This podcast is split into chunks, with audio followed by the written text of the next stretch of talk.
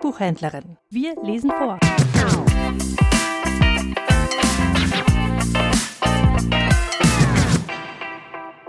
Wie Rabbi Schmuel einem Befehl gehorchte.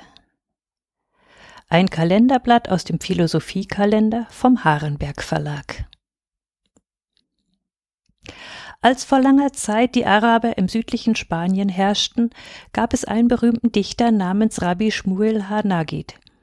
Er war der Ratgeber des Königs von Granada. Juden und Araber lebten damals friedlich miteinander. Eines Tages machten der König und sein Ratgeber einen Spaziergang durch die Stadt. Ein ärmlich gekleideter Mann kam ihnen entgegen und beschimpfte laut den Rabbi Schmuel. Der König wurde zornig und gab dem Ratgeber den Befehl, er solle den Schurken von den Wächtern verhaften und ihm die Zunge herausschneiden lassen. Rabbi Schmuel ließ den Mann verhaften. Er befahl den Wächtern, den Mann zu verhören und herauszufinden, weshalb dieser ihn beschimpft habe.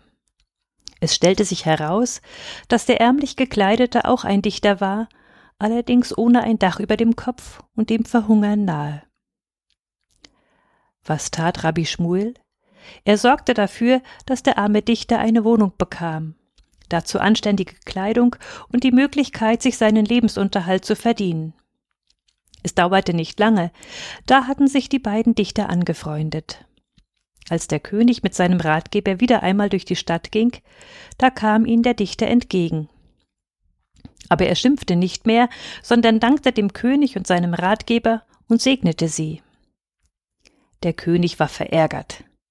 Ich habe dir doch befohlen, dem Mann die Zunge herauszuschneiden, und warum hast du mir nicht gehorcht?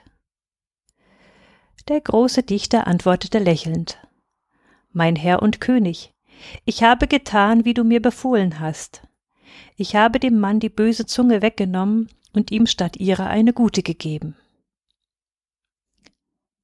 Der König dachte mit finsterem Gesicht nach.